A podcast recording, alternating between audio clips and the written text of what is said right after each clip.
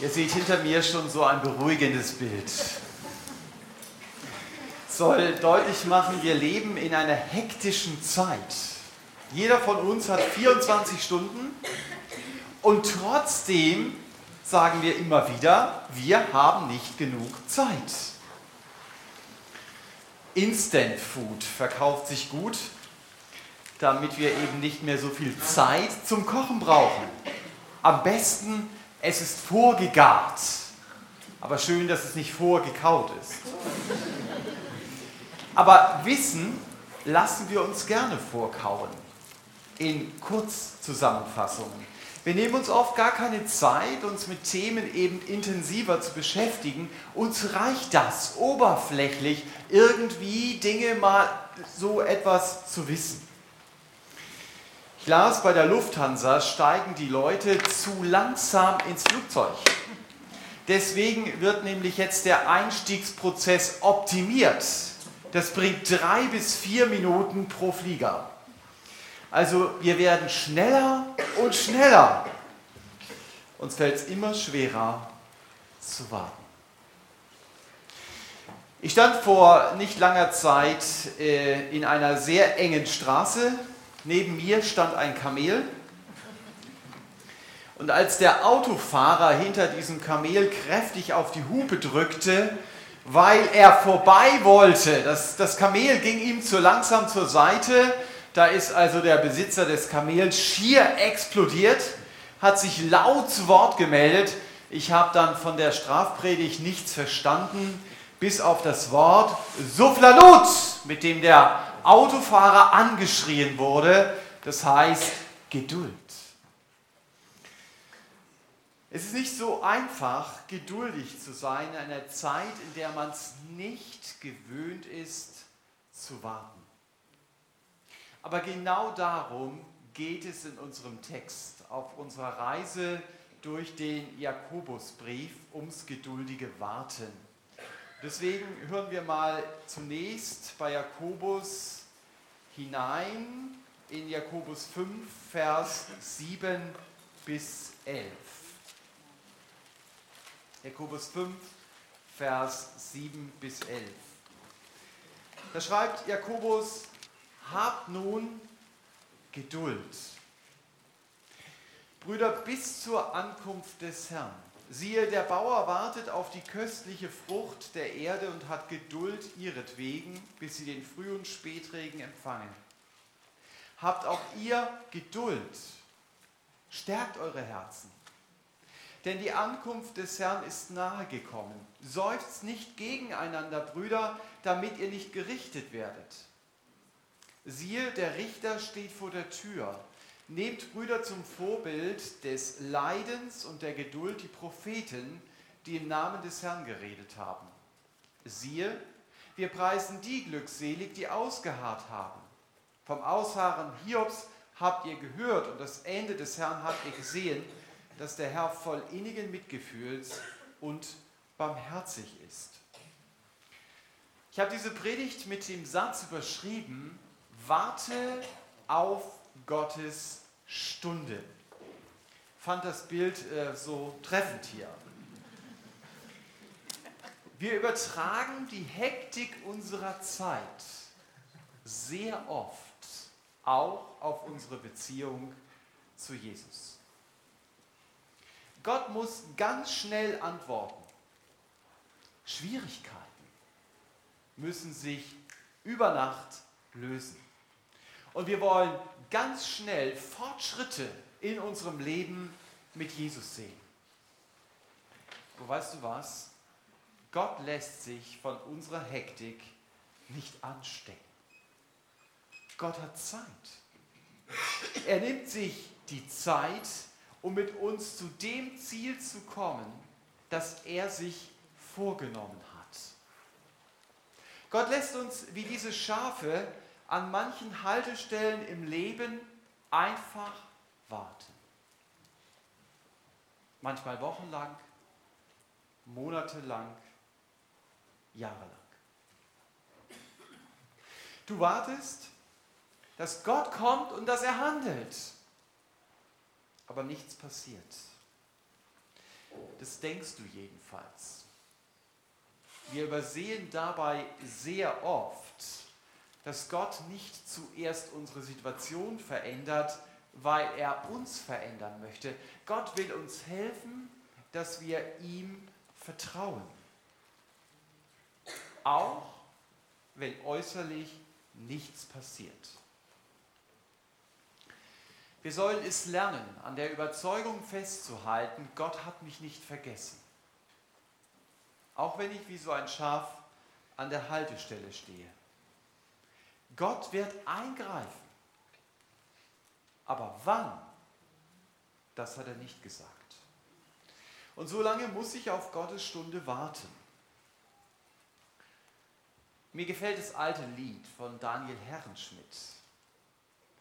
Er hat es so ausgedrückt, wenn die Stunden sich gefunden, bricht die Hilfe mit Macht herein.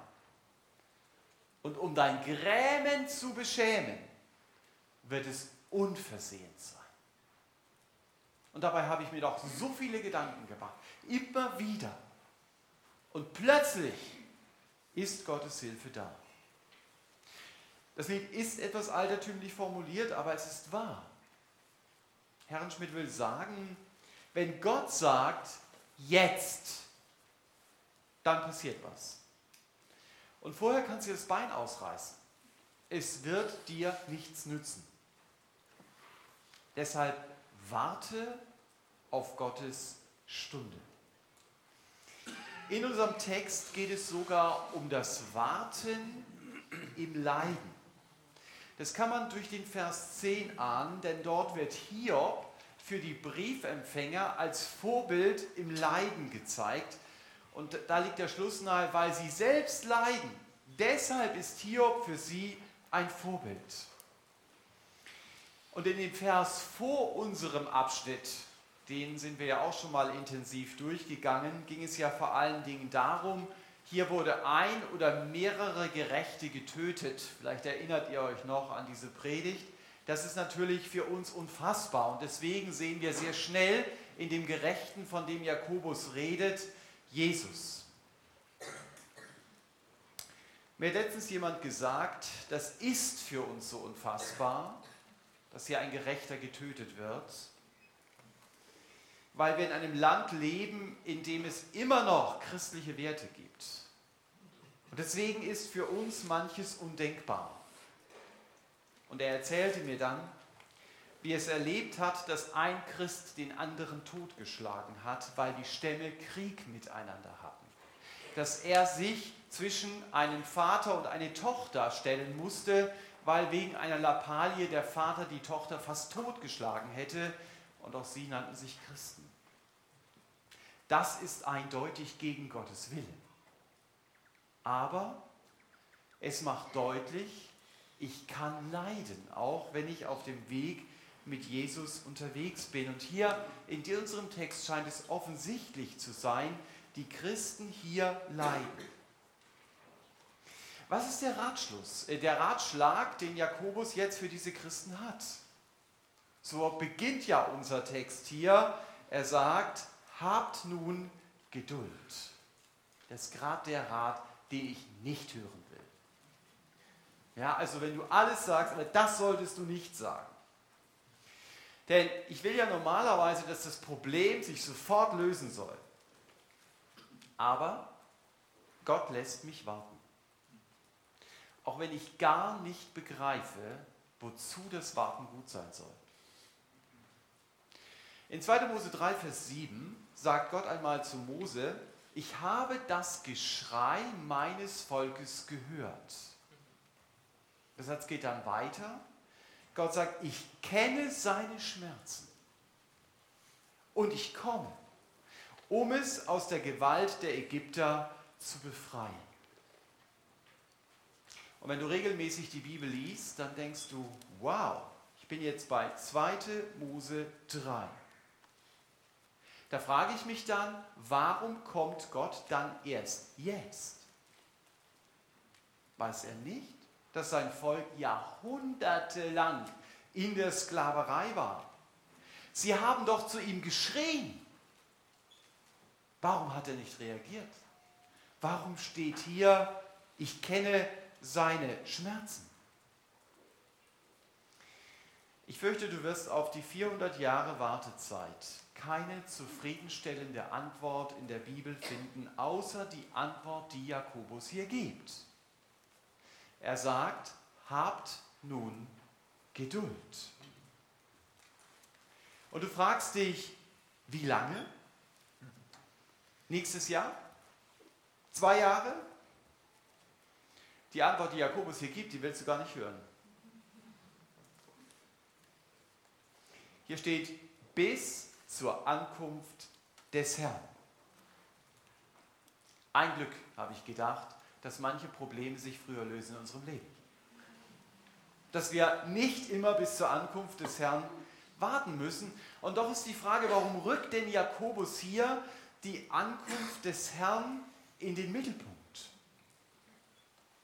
Gerade habe es immer im Hinterkopf, gerade wenn es um schwierige Zeiten in meinem Leben geht. Das heißt hier nicht, der Urlaub ist mal etwas schneller aus oder verlängert sich oder was weiß ich. Weil bei der Ankunft des Herrn, weil an diesem Tag die Gerechtigkeit triumphiert. Auch in meinem Leben, wenn ich jetzt ungerecht behandelt werde. So wie es den Leuten auch hier ging. Wenn ich die Ankunft des Herrn Jesus im Blick behalte, dann weiß ich, alle Ungerechtigkeit wird an diesem Tag von Gott gerichtet werden. Bei der Ankunft meines Herrn wird alles Leid aufhören. Dann brauche ich nichts mehr geduldig zu ertragen. Dann wird es keinen Tod mehr geben. Kein Leid, kein Geschrei, kein Schmerz. Das versichert uns die Offenbarung. Dass der Jakobus hier aber von der Ankunft des Herrn redet, das hilft mir ganz praktisch in meinem Alltag. Das hilft mir nämlich, das Ziel im Auge zu behalten und mich damit auch an manchen Dingen in meinem Leben, die mich aufregen, mich davon eben nicht gefangen nehmen zu lassen. Ich finde, dass Petrus diese Sätze von Jakobus hier sehr gut ergänzt, wenn er sagt, wenn ihr die Ankunft des Tages Gottes erwartet, der eine neue Erde hervorbringt, auf der Gerechtigkeit wohnt, dann solltet ihr euch befleißigen, unbefleckt und tadellos vor ihm in Frieden befunden zu werden. Das ist also die Ergänzung von Petrus. Das heißt, wenn mein Fokus auf die Ankunft des Herrn ausgerichtet ist, dann hat das auch Konsequenzen in meinem Leben. Johannes unterstreicht das, der Apostel Johannes, wenn er sagt, Kinder, wenn er offenbart werden wird, dann wollen wir Freimütigkeit haben und nicht beschämt werden vor ihm bei seiner Ankunft. Wenn ich mich mit der Ankunft des Herrn beschäftige, dann werde ich mich nicht nur mit meiner Not beschäftigen. Es wird mir vor allen Dingen darum gehen, welches Gewicht hat eigentlich dieses Problem, mit dem ich im Moment konfrontiert bin bei der Ankunft des Herrn Jesus. Welches Gewicht wird es haben? Und wenn ich sagen muss, ich denke, es wird kein so ein großes Gewicht haben, wenn der Herr Jesus kommt, dann kann mir das heute schon helfen, einen gewissen inneren Abstand zu haben. Natürlich stecke ich in meiner Haut, natürlich stecke ich auch in meinen Schwierigkeiten. Aber ich kann einen gewissen Abstand dazu bekommen. Und wenn ich mich mit der Ankunft des Herrn beschäftige, dann wird mich auch immer wieder dieser Gedanke bestimmen, ehrt eigentlich meine Reaktion auf diese notvolle Situation Gott? Wie gehe ich mit dieser Situation um? Der Jesus betet es ja mal in Johannes 12, Vers 27. Vater, was soll ich sagen? Rette mich aus dieser Stunde? Großes Fragezeichen.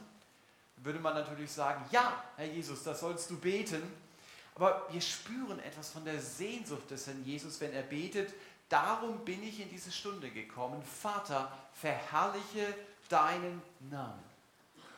Die Ehre Gottes die Reaktion auf meine Schwierigkeit war für den Jesus ganz wichtig. Und es ist kein einfacher Weg. Aber sein Ziel war, Vater, verherrliche diesen Namen.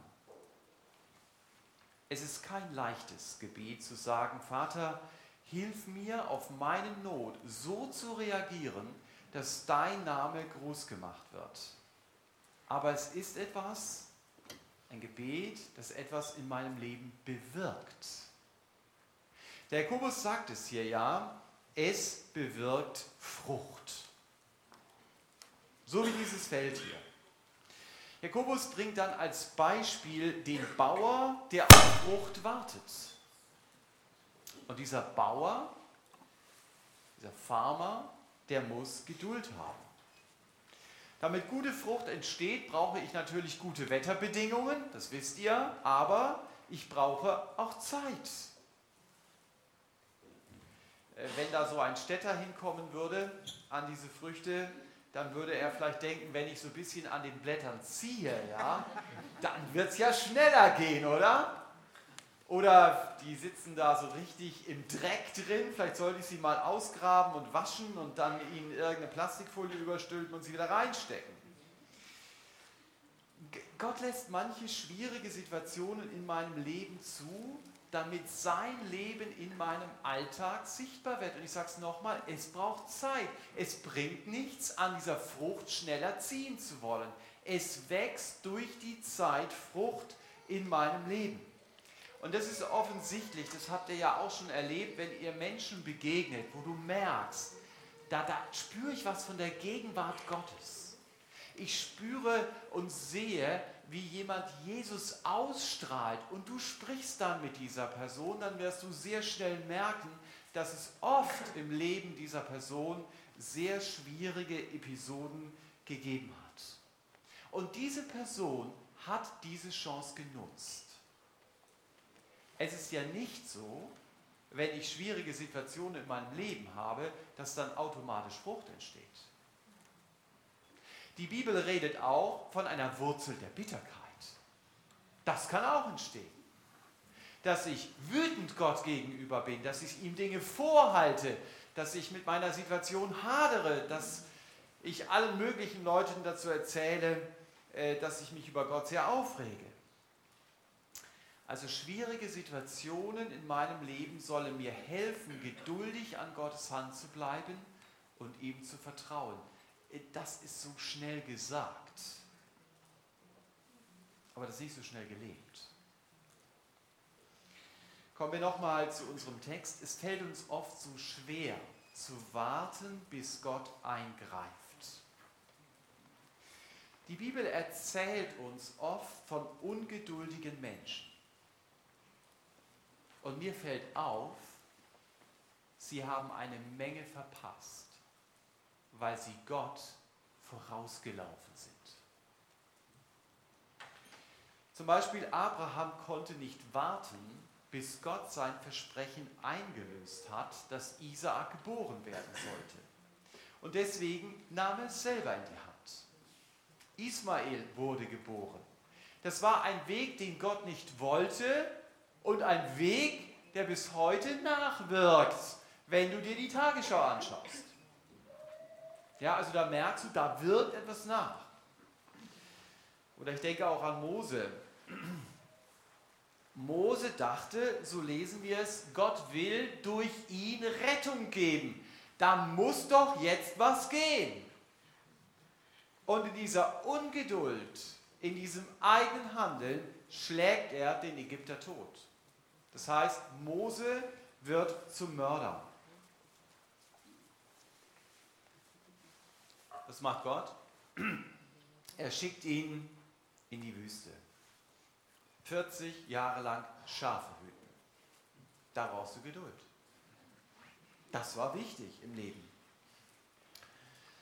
Oder ich denke auch an Saul, der kann auf Samuel nicht warten. Und damit verpasst er Gottes Stunde und er verspielt seinen Thron. Das waren jetzt nur mal drei Leute. Es gibt in der Bibel eine ganze Menge mehr Leute, die ungeduldig sind. Und die handeln aus ihrer Ungeduld heraus und damit ganz wesentliche Dinge verpassen. Du kannst ja selber mal eine Liste machen oder überlegen, hey, wer fällt mir noch ein, wer ungeduldig gehandelt hat, wer nicht auf Gottes Stunde warten konnte.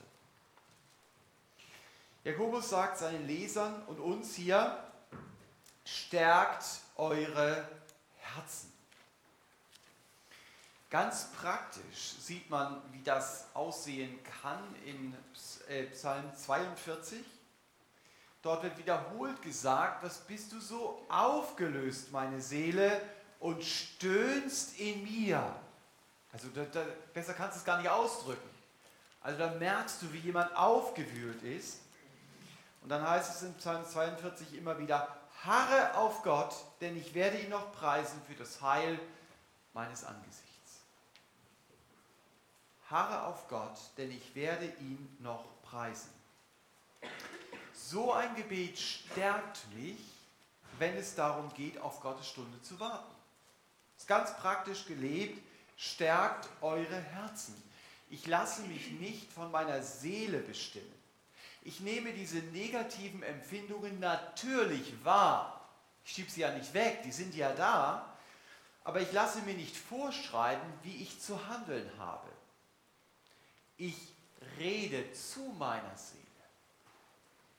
Ich lasse nicht meine Seele diktieren, was ich zu tun habe, sondern ich rede zu meiner Seele und ich sage, ich will auf Gott harren. Und manchmal muss ich das dann mehrmals am Tag machen. Das ist ein aktiver Weg, um auf Gottes Stunde zu warten. Es kann dir auch helfen, geduldig zu sein, indem du dich daran erinnerst, wenn Gott mich in den Ofen führt, dann hat er seine Hand am Temperaturregler und seine Augen auf der Uhr. Gott will ein gutes Ziel in meinem Leben erreichen, auch mit schweren Situationen. Er will mich verändern. Und dafür nimmt er sich Zeit. Die Frage ist natürlich, und das ist eine sehr spannende Frage, wie erkenne ich denn Gottes Stunde?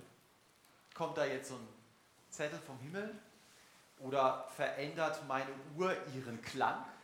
Plötzlich spricht sie, es ist Gottes Stunde. Eine schwierige Frage. Ich glaube, es kann ganz verschieden sein, Gottes Stunde zu erkennen. Ich entdecke bei der Königin Esther, dass sie sich von ihrem Cousin Maruchai sagen lässt, jetzt ist Gottes Zeit, um zu handeln. Also jemand anders sagt es ihr. Dann hat sie sich aber immer noch selbst Zeit genommen. Drei Tage lang, indem sie intensiv gebetet und gefastet hat. Und dann ging sie zum König und das hätte ihren Tod bedeuten können. Aber Gott hat sie gebraucht, um das Volk Israel zu retten. Es war also offensichtlich Gottes Stunde. Jemand anders gab ihr den Anstoß und sie hat es geprüft, hat gesagt, jetzt ist es soweit, ich gehe. Oder wir lesen im Neuen Testament, dass Simeon in den Tempel kam, auf Anregung des Geistes steht dort. Das ist ein Mann, der hat jahrelang gewartet, dass Gott ihm den Retter zeigt. Ich kann mir vorstellen, dass die Gebete von Simeon sich immer wieder darum gedreht haben. Also es war etwas, was ihn im Gebet sehr bewegt hat.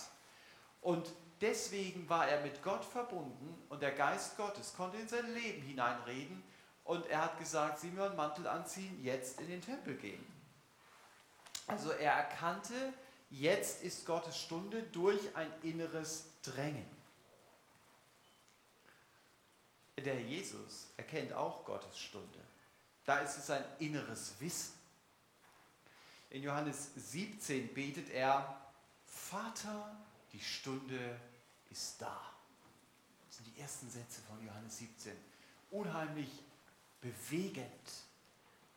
Es ist die Stunde, warum er in diese Welt gekommen ist. Also wenn du das mal auf dich wirken lässt, wenn er das so betet, Vater, die Stunde ist da. Jetzt geht es in das große Finale und dann betet der Herr Jesus weiter, verherrliche deinen Sohn. Genau das gleiche Anliegen wieder, damit dein Sohn dich verherrlicht. Hier war es ein inneres Wissen, das aus dieser Gebetsverbundenheit zum Vater heraus entstanden ist. Es lohnt sich also auf Gottes Stunde zu warten. Es lohnt sich nicht vorauszulaufen, du bist nicht schneller.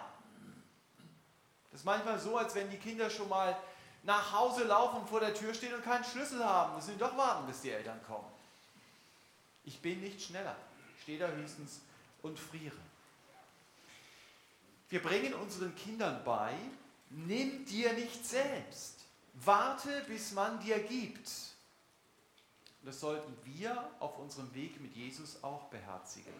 Warte auf Gottes Stunde. Nimm dir nicht selbst. Hab Geduld, bis du dieses innere Wissen bekommst.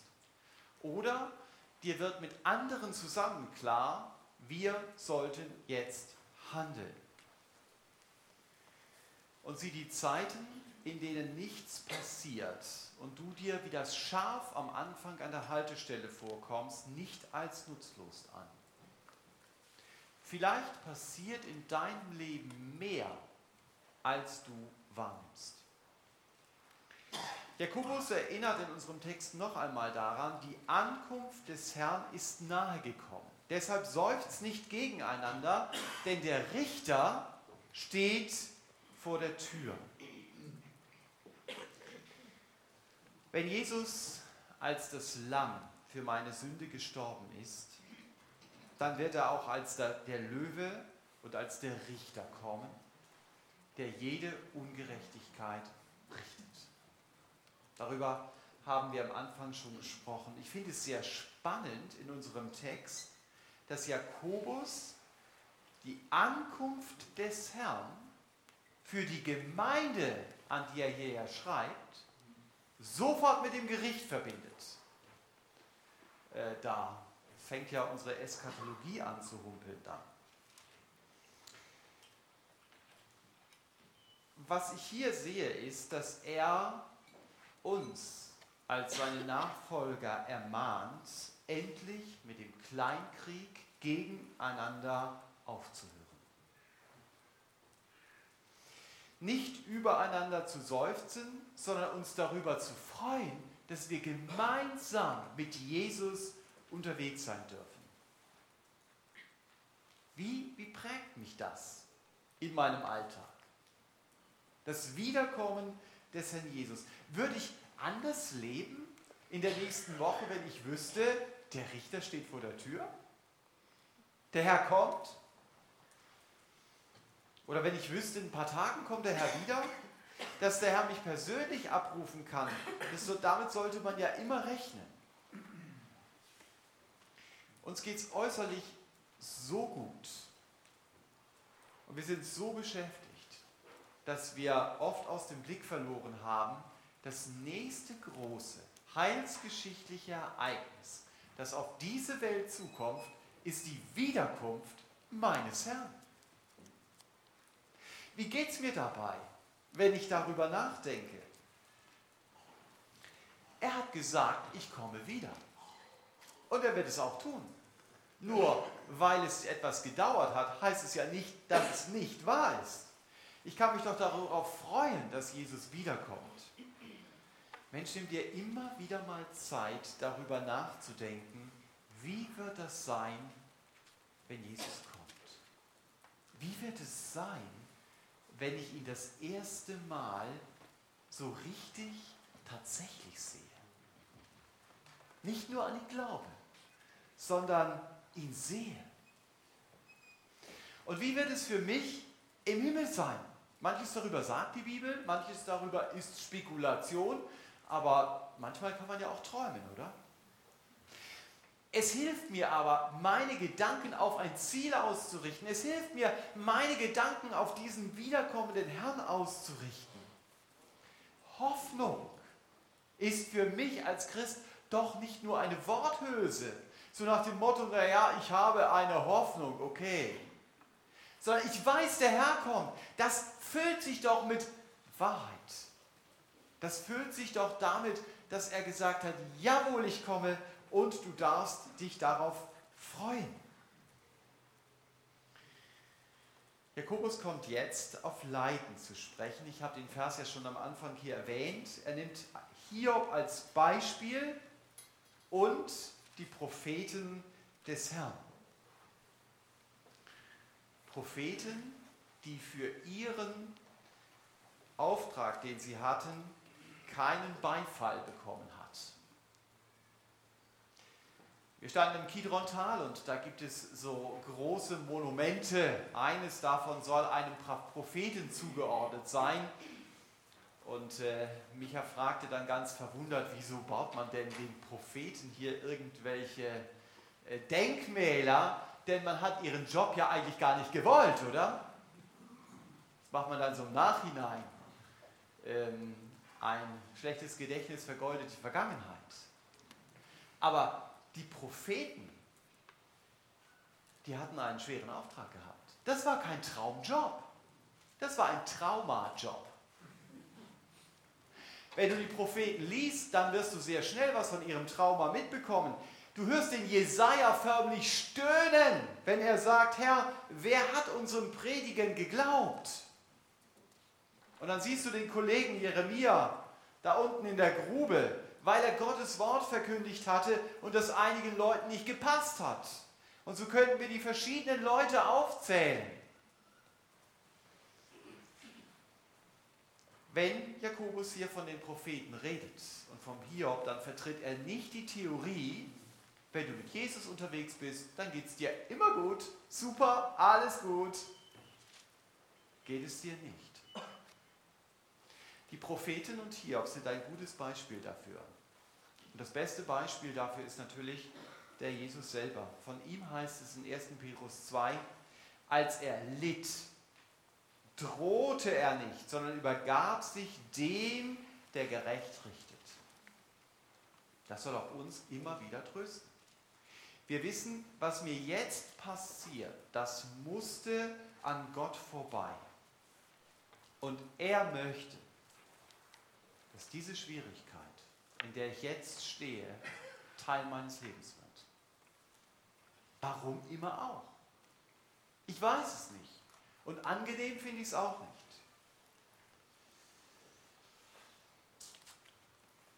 Gottes Kinder sind keine Curling-Kinder. Ich las diesen Begriff letztens, fand ihn interessant. Beim Curling geht es ja darum, eine Scheibe auf einer Eisfläche möglichst weit rutschen zu lassen.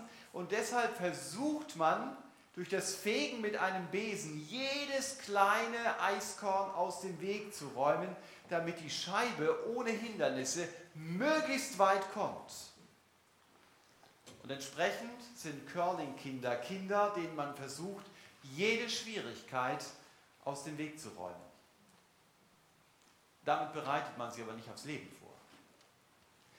Gott macht das nicht so. Die Bibel redet an keiner Stelle von Curling-Kinder. Gott macht das anders. Er baut bei manchen Leuten sogar Hindernisse ein, von denen du manchmal den Eindruck hast, das fühlt sich so an, als ob ein Elefant auf meiner Schulter steht. So schwer scheint mir die Last zu sein. Aber da, wo ich denke, ich schaffe das nicht, gilt immer noch, Gott lädt mir nicht mehr auf, als ich tragen kann. Das hat er gesagt. Daran will ich mich festhalten. Und er lädt mir auch nicht Dinge auf meine Schulter, weil er mich zu einem Gewichtheber machen möchte. Hiob wusste wahrscheinlich bis zu seinem Lebensende nicht, warum ihn eigentlich dieses Leid getroffen hat. Aber eins wusste er, und das lesen wir hier. Gott ist voll innigen Mitgefühls und barmherzig. Wenn du das Buch liest, allem Unverständlichen, was da drin steht, das Buch Hiob, dann wirst du am Ende feststellen, Hiob hatte Gott besser kennengelernt. Und warum immer auch, dazu motiviert hier Jakobus, Gott baut auf unserem Weg mit ihm manche Hindernisse ein, damit wir durch diese Situationen ihn besser kennenlernen. Damit wir ihn besser kennenlernen und damit wir es lernen zu warten auf seine Stunde. Und damit ich weiß, ich kann Gott vertrauen, auch wenn ich von seiner Hilfe zunächst erst einmal gar nicht sehe. Gott freut es, die Haltung des Beters aus Psalm 73 bei mir zu finden. Das ist so ein trotziges Dennoch. Dennoch bleibe ich stets an dir, denn du hältst mich bei meiner rechten Hand. Du leitest mich nach deinem Rat und nimmst mich in Herrlichkeit auf. Du merkst auch da, er hat wieder das Ziel vor Augen. Habt es vor Augen. Auf Gottes Stunde zu warten heißt auch, Gott besser kennenzulernen und zu erfahren, was hier steht, dass der Herr voll innigen Mitgefühls und barmherzig ist. Das war zum Beispiel der Herr Jesus auch bei der Auferweckung des Lazarus. Jesus lässt auf sich warten, damit Maria und damit Martha und die Jünger davon überzeugt sein sollen, Jesus ist wirklich die Auferstehung und das Leben. Und er hat Macht über den Tod. Das war das, was sie mitgenommen haben aus dieser Situation. Aber in der Situation war nicht etwas, was man feiern konnte. Und weil der Herr Jesus auf Gottes Stunde warten konnte, deshalb wurde Gott durch ihn groß gemacht. Ich möchte euch dieses Bild als letzte Erinnerung an diese Predigt mitgeben mit der Überschrift Warte auf Gottes Stunde. Eile Gott nicht voraus. Nimm dir Zeit, gespannt auf das zu warten oder auf den Moment zu warten, bis Gott eingreift. Und freu dich darüber, dass du Gott so besser kennenlernen kannst, den Gott, der voll innigen Mitgefühls und barmherzig ist und der sich auch die Zeit nimmt, Situationen in deinem Leben zu schaffen, aus denen Frucht entsteht. Frucht, die deinen großen Gott in deinem eigenen Leben noch größer macht, in deinen Augen und auch in den Augen von anderen. Amen.